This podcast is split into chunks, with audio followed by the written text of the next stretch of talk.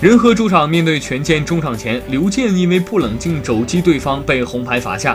本轮战罢，仁和已跌至联赛倒数第五。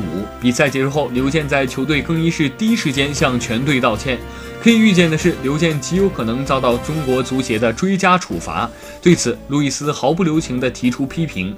刘健遭遇停赛后，仁和将面临更大的困难。周三和周六，他们将在主场迎来亚太和国安，一场是关键的保级大战，另一场是备受关注的德比。八月连续四个主场以赛程过半，仁和没有拿到预想的分数。接下来的比赛，倘若不能改变这种颓势，他们很可能随时掉进保级泥潭。